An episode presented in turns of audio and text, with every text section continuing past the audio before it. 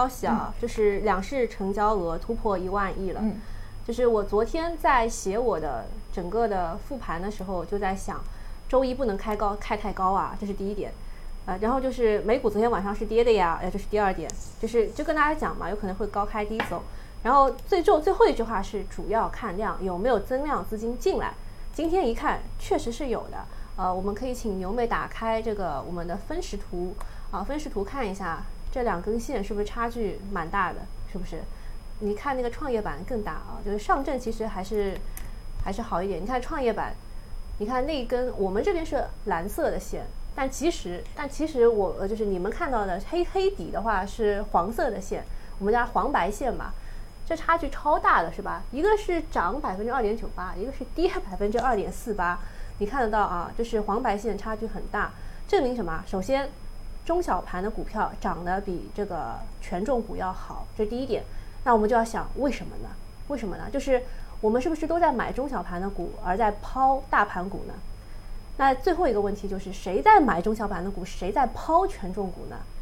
想想看，散户冲冲冲，还有什么机构卖卖卖，这这这这两个口号啊，就是增量资金进来了，然而进来的就是鱼龙混杂，鱼龙混杂，现在还看不是看的不是很清楚。但说老实话，在春节的时候，好多人来问啊，就说：“哎，你是从事这方面工作的，听说现在买基金还挺赚钱的。这个股票我就不问了，能不能给我推荐一个基金，对吧？这个风险也不是很大。”然后我就跳起来了，我说：“谁说风险不是很大的？啊，就是我在昨天的这个呃 A 股作业帮，就是我们的复盘这个节目当中也跟大家说了，我是怎么跟亲戚朋友说的，我就怎么跟你们说。宽基指数，比如说沪深三百、中证五百。”可以去定投啊，可以买，但是你也不要想着我又要赚百分之七八十，因为去年有赚百分之七八十的，赚分赚百分之三百的都有，对吧？但是今年可能只有百分之十，或是最多百分之二十几吧，就这样，就降低预期，降低预期，这种可以买。但是另外那种，呃，什么白酒啊，什么什么什么消费，就是某某一些类的消费啦。还有某些的新能源啦，什么之类的，你买了以后可能就在你的成本线附近来回来回，啊，就是给大家的一个小小的 tips，就是一个小小建议。就我怎么跟我亲戚朋友说的，我就怎么跟你们说啊，就是因为大家都来问嘛，就吃个饭，然后就是一开始就是先讨论这个有没有家人啊，有没有生孩子啊，工作多工资多少钱啊，对吧？就是老三样问好以后，就开始讨论投资了。就是上海，我们上海就是就搞钱嘛，对吧？大家都很喜欢搞钱的，什么房子买了没有啊？啊，股票要不要做啊？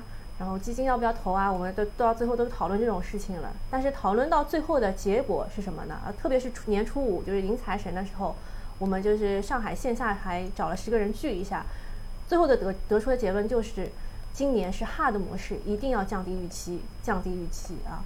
好，我们差不多就是前半段到这里了。好，我们抽奖已经结束了，呃，那我们现在进入到我们这个后半段、后半场的这个环节。其实我们也已经这个和大家已经有有过交流了，就是说，呃，我们整个我们整个去年已经鼠年的交易已经全部都结束了啊。虽然看上去整一个这个行情。啊，就真的非常像老鼠一样躲躲藏藏的，在你一个不注意的时候，突然它就拉了一把，等到你想要去抓它的时候，它已经溜之不见了。对，就抓个老鼠尾巴。对，最后你只能抓到一个老鼠尾巴，甚至可能老鼠都抓不到啊！当初呃，这个行情其实也历历在目了，就在不久的以前，大家都会觉得哇，行情来了呢啊！但是最后发现自己的股票一直没有跌，自己手里的持仓一直没有涨，自己没有持仓没有持仓的那些涨到了天上去。那么今年的行情是怎么样的？我们不如还是请小主来跟我们再分享分享。嗯，大家有没有印象？就是我在一月一号的时候给大家看过一张浙商证券的一张统计的表，啊，这张表你有没有登微信啊？嗯，我我发给你。好，就是这张表呢，我们是出现过好多次了。你打开那个 PPT，好像里面也有。哪个 PPT？嗯，好像。你先你先发给我，你直接发给我就好了。啊，好。就是这张表呢，就是我们出现过好多次，我都快要背出来了。它的主要概念是什么？是哪几个板块能够跑赢指数。哎，我一月一号的东西在很前面，你直接搜那个吧。哎，我直接找你吧。嗯。图片，一月一号，啊，就是浙商证券的那张图非常的重要，因为这个呢不是我们主观臆断出来的，这个是他们找了每年的，找了就是找了找了每年的这个所有的东西在这里做的，哎，你已经找到了？嗯。啊，行，那那我已经发给你了，其实。嗯嗯，好。就是它一月份呢，其实涨得比较多的是国防、交通运输、家用电器、机械设备、汽车、计算机啊，就这些。二月份涨得比较多的是计算机、电子、农林牧渔、纺织服装、机械设备、汽车。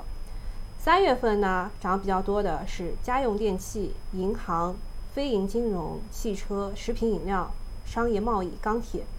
四月份呢，是家用电器、食品饮料。医药生物、有色金属、休闲服务、化工，啊是，啊差不多啊，呃这个好像有有有有些有些反正有有些是就是读错，有些就是讲对了，但是就大家认真的去研究一下啊，就是能够赚钱的比例，它不是说它涨涨了多少啊，涨了百分，比如说一月份国防涨了百分之七十三，不是的，它是什么上涨的概率是比较大的。红色的啊，大家看这张表，红色的是上涨概率比较大的。那你把这个总结一下，我们现在已经是二月底了，是吧？那二月份的话是计算机、电子、农林牧渔；三月份的话，三月份是什么？建筑材料、医药生物、休闲服务、电子；四月份是家用电器、银行、非银金融。反正就是你你研究一下这一些，你得出的结论其实是什么？其实是。我们现在整个的周期提前了，啊，你认真的去看，你就你就能懂。比如说啊，比如说三月份应该涨的这个医药生物啊，就现在医药生物涨的是什么？是医美，医美这一块，像昨天华东医药发了一个公告，说他们旗下要收购几家医美公司，哎，今天就高开涨停了。然后艾美克今天就是往下打了一下，然后啊又往上涨了七个点。这个医药生物它涨的是这一块的，然后，嗯，唯一啊，唯一就是在三月应该涨而没有涨的是建筑材料这一块呢，要跟大家说一下为什么？因为呃，就是以前啊，以前北方是不是？以前北方很冷，然后呢，这个混凝土啊都拌不开的，就你你那个水泥是要要搅拌的，是吧？你都拌不开的，所以这个有冬歇期，冬天要休息的。但是今年由于是疫情特殊情况，他们没有进行冬歇，所以这一块呢，整个的周期啊，我们我们讲周期就是讲它有一个就是繁荣啊、稳定啊，然后衰退啊这种情况，它没有休息，就没有这一块的东西，所以它这个就跟以往不太一样，就是建筑材料这一块跟以往的这个就是时间也没匹配上，涨幅也没匹配上，这个就在我们看来是有预期差的。啊，这个跟大家讲一下。另外呢，家用电器在四月、五月是上涨概率比较大的。也就是说，如果啊，我是说如果，如果按照我之前的某一个非常不好的假设来看的话，就是一季度涨，然后后面跌一一整年的话，你需要啊，你需要一些仓位，或者是打新，或者是啊需要一些仓位的话，哪个比较保守啊？就是家用电器。家用电器的上涨概率，就是跑赢指数的概率是比较大的。嗯，好，这个呢是展望二零二一，对吧？然后我们回顾一下二零二零年。我记得我上一次来的时候呢，跟大家讲过，你只要记住一句话，你就就是这这场直播就没有白听。就是现在所有的东西都是产业链思维，产业链思维就是你。不管你买什么，你都得给他找到这条他他在的产业链的，它是在上游、下游还是在中游？就是上中下产业链思维是一定要有的。我记得我们上一次上就反正哪一次我们也做过一个就是新能源汽车产业链的整体的一个一个就是从从它是先先从电池开始炒的。哎，我们要不要给大家写写一下？就用用 PPT 来写一下吧。我跟大家讲一下啊，就是先炒的是苹果产业链这个大家都知道的，就是我们给苹果代工嘛，是吧？那这个我们就不讲了，因为现在所有的股票都都不是特别好。那我们讲一下特斯拉产业链，产业链思维啊。苹果我们不讲，我们讲特斯拉产业链。那特斯拉产业链先炒的是什么？先炒的是电池，就是我们引进了特斯拉啊，上海啊给了他三点五个亿，这哦是三点五个亿还是十亿我忘了啊。太丑太丑了。哎，你可以用打字啊。啊，好的，嗯。好，我来我来教你啊，就是我我们没关系，我们可以打字来给大家说啊。你要把特斯拉写在最左上角，然后我们电池放在中间一点啊，写在中间一点。呃，是这样，就是我们我们要不今天实在时时间来差不多，我跟大家讲一下，花花二十分钟吧，花花十到二十分钟跟大家讲一下产业链怎么看。首先，特斯拉产业链的话，它先涨的是电池，为什么呢？因为电池占它整辆车的成本的百分之四十二，啊，之前可能会更高，五十几，那现在它用了这个磷酸铁锂以后呢，电池占整辆车，现在这个 Model 三是卖二十五万不到一点点，它占百分之四十二的成本。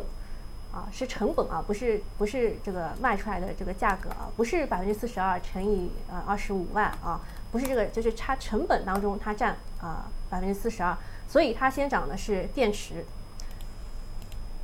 对，不不不，电池要另外写，写在这个位置。好的，写在最中间。它先涨的是电池，然后特斯拉用的是哪家的电池呢？之前呢是用 LG 化学的啊，但是他觉得 LG 化学的。首先是某些理念不合啊，其次呢是他要打压一下，所以呢，呃，他们挑选了更便宜的宁德时代，就这两家，先涨的啊，就是电池，LG 化学和宁德时代。那宁德时代其实是从，我记得年初的时候是一百十五，一百十五，然后就涨涨到了是两百多是多少？就是我我们不是会看具体的某一个就是价位，我们看的是整体的市值啊。我觉得我又说了一个重点啊，大家可以拿笔记一下啊。我们不看哪个价位，就是它分红派息了以后，它的整个价格不是往下掉了吗？那我们看的是整体的市值，我们看它到底值多少钱，整个市值是多少？拿小笔记记一下，好吧？电池当中啊，就是先是宁德时代、LG 化学，后来呢，后来比亚迪是怎么涨上去的呢？就是大家啊，就是一些就是分析师在讨论的时候就说，其实宁德时代怎么出来的，就是因为比亚迪它固步自封，它自己的电池只卖给自己的车厂，就是比亚迪的厂啊，就是比亚迪秦、比亚迪汉、比亚迪各种各种车，对吧？用的是自家的电池，它不它不不向外销售。所以呢，就导致了啊，宁德时代有机可乘，抢了其他的市场。然后这样一说就知道了哦，比亚迪也是做电池的，而且它的电池做的比宁德时代好，对吧？那所以比亚迪也是电池，对不对？比亚迪是从电池这个逻辑开始向外发散的。对，就是这样啊，电池。要拍什么？写一下吧。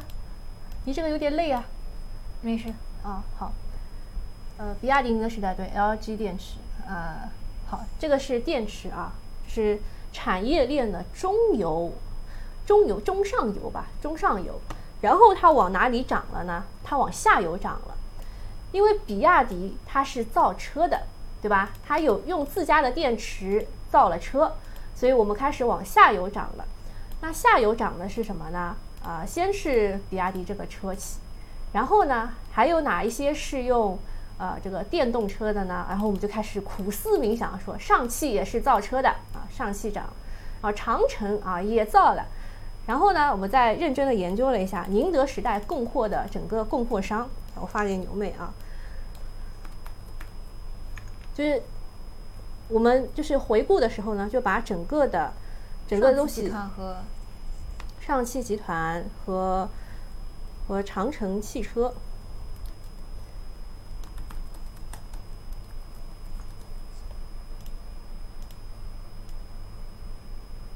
好，然后这这两张图看一下，我给你发了两张图。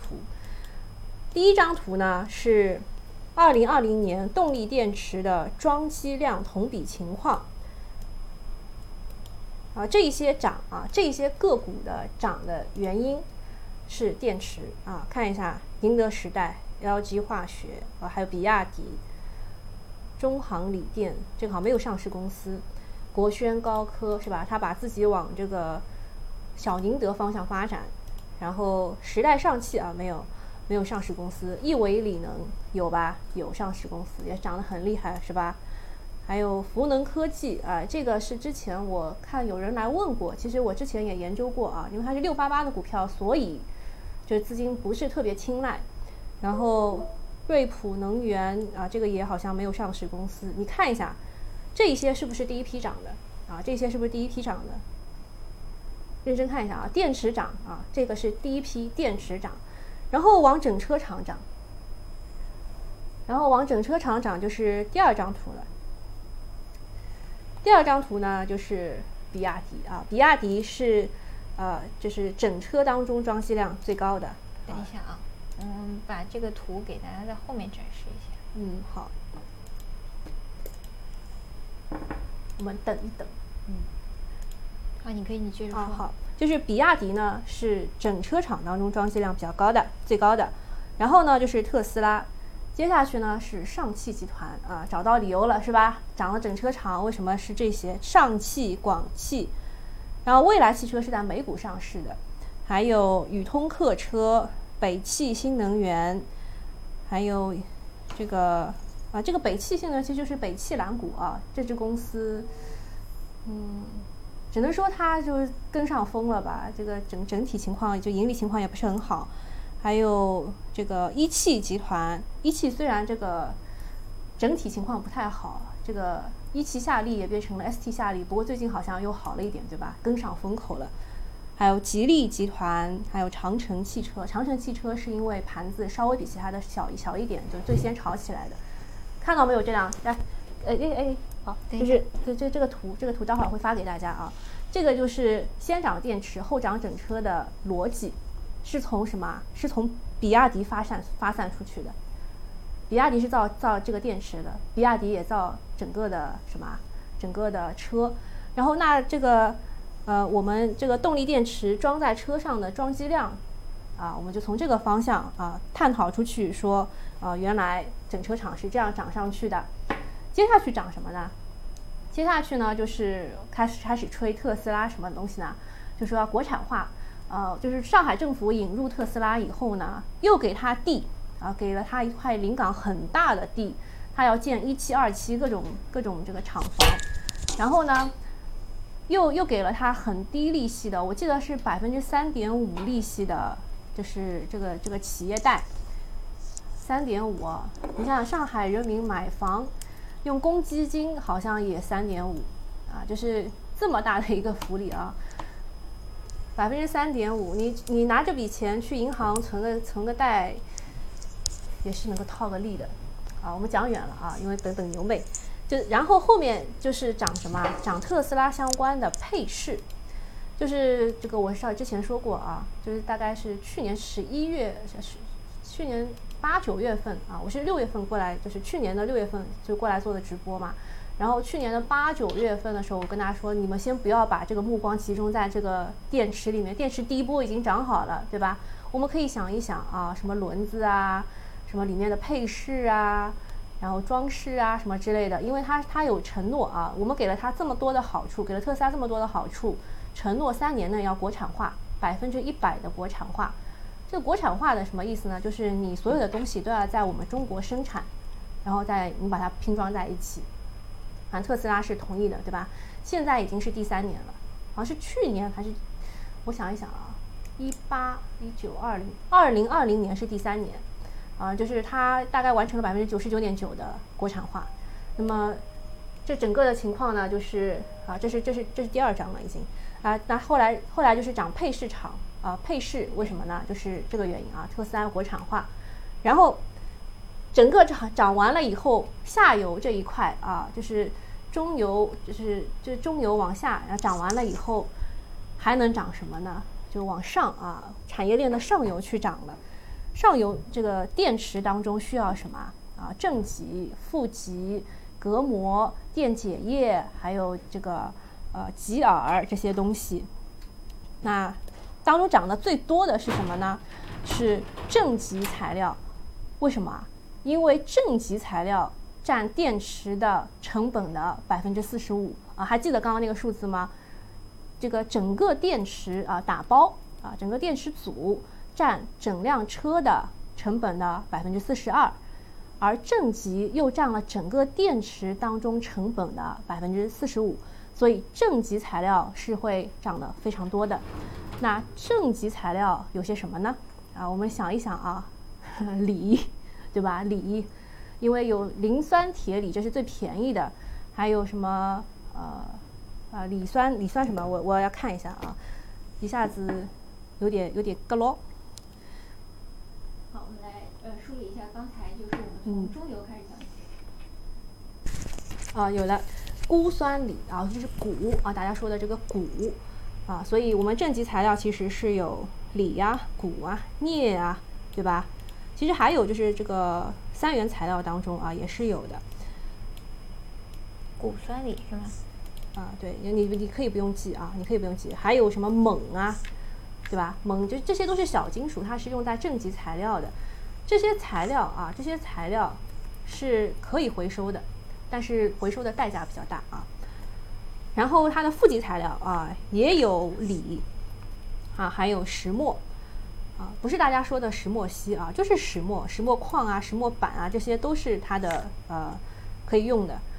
然后电解液，电解液当中呢也会用到锂。电解液，我想一想，啊，这个待待会儿就有有空再讲。然后还有隔膜，还有极饵啊，当然这个特斯拉要推出一个无极啊，就是没有那个两个半半头啊，就是比如说这个是个电池组，对吧？然后我给外面装一个装一个东西，然后两边会有一个小的，像锅子当中两个耳朵，知道吧？如果你有一个端一个砂锅上去，这旁边有个耳朵，对吧？现在特斯拉说我不要这两个耳朵了，叫无极耳啊，嗯，那么它。上游涨嘛，对吧？上游涨，这个电池当中需要的正负极隔膜、电解液、极耳这些东西，都涨过一波了啊！就是这个，就是做集成的，做什么电池集成的和隔膜啊、电解液这一块，反正这个分散的也都涨好了。还能涨什么？就是它的上游，锂呀、钴啊、镍啊、石墨啊这些东西，是不是？就是我们二零二零年最后十一月、十二月到今年一月、二月。涨得最多的就是锂，对吧？钴、镍，对吧？高镍，对吧？特斯拉说它要做高镍电池，是不是就是涨这一块的？还有稀土，稀土呢？我跟大家讲过，就你不能单独把它看作一个稀土的行业、稀土的板块。它之前用于反制，后来是因为涨价，对吧？现在呢，我们可以把稀土化作为，呃，就是。电动车，我不我不叫它新能源汽车，我叫它电动车，因为我认为它不是特别新能源，呃，就电动车的上游的电池材料当中的一部分，稀土啊，就是你在做这个电池当中是需要用到稀土的，所以整整个产业链就是这样的，嗯，就大家可以去梳理一下它为什么涨，它是怎么涨的，它是从中间涨，然后到下游去，然后再到上游去。像之前我想要梳理军工的时候，也是这样想的啊，就是它第一波涨的是什么，第二波涨的是什么，第三波涨什么，未来还能涨什么？像这边那个特斯拉产业链当中，未来涨的是什么？就是最好最好的往最后的方向发展的就是汽车 OS，然后写一下，未来可能还会涨的是汽车 OS。啊，就之前我们讲过汽车 OS 的，如果大家订阅群主有话 C 微信公众号的话，找一篇文章叫做。华阳集团的逻辑分析啊，好像是付费的十八块，但是不亏啊。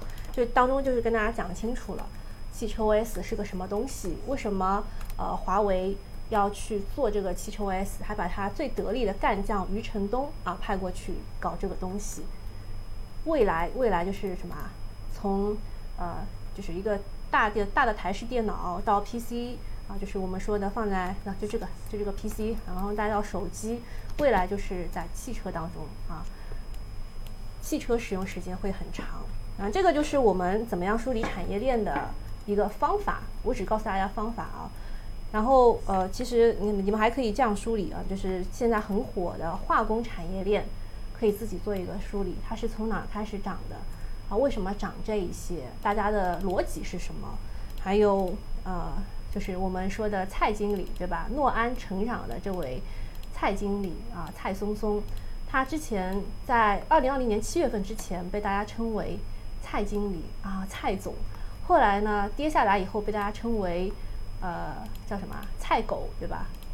就是甚至出了周边啊，对，还还出了周边，就是所所以，就是你们去研究一下，比如说芯片啊，他他投的基本上都是芯片，然后芯片产业链是怎么涨上去的，现在怎么跌下来了？跌下来以后啊，是哪一块还会有机会？就是按照产业链的思维去分析，你会很快得出结论，就是哪些都已经涨高了，哪些在低位。就是呃，股票呢，其实就是你要心里有一碗水。就是比如说这个东西它在低位，这东西它在高位，你怎么样去区分它是高还是低？这就是用产业链的思维去思考。那当然，这个还有新能源。新能源首先它是什么东西啊？它是不靠石油啊，就是不是化纤那一块了，对吧？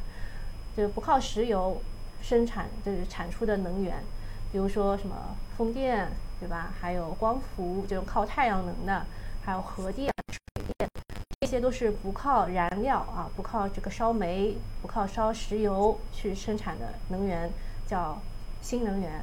未来呢，我们到二零三五年要达到碳达峰，就是说我们在二零三五年的这个这个排放碳排放呢是达到最高峰，之后呢要走走往下的这个路啊，所以呢到二零二六呃二零六零年呢要达到碳中和，这个感觉是很难完成，但是我们正在尽力，对吧？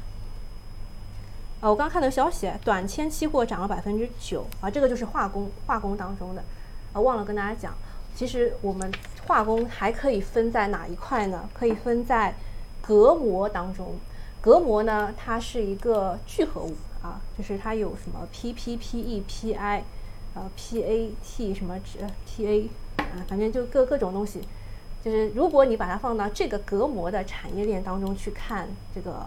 化工的话，你会有不一样的思考方式，就感觉啊，这个逻辑真的是很好玩，啊，就产业链的思维真的很好玩。嗯，我们是不是讲太多了？呃，首先我们在呃小组讲了这么多之后呢，我们要看到的，首先我们在根据这个小组讲的过程当中做了一个非常快的笔记啊，因为这个操作电脑没有像手写那么快啊，所以说可能这一次这个笔记现在打在屏幕上的这个笔记呢不那么完整。啊，也可以请我们的课代表在听完课之后呢，可以整理一份笔记分享给大家啊，做一个脑图嘛，做一个简单的这个。大家都知道我稍微有点小小懒，对吧？其实我是可以做，但是把这个机会留给大家，好啊，自己在整理的过程当中，其实也是一个，因为它它都在我的脑子里嘛，我不需要做这个。他自己呃，在整理的过程当中，其实也是对于这一个行业的一个梳理。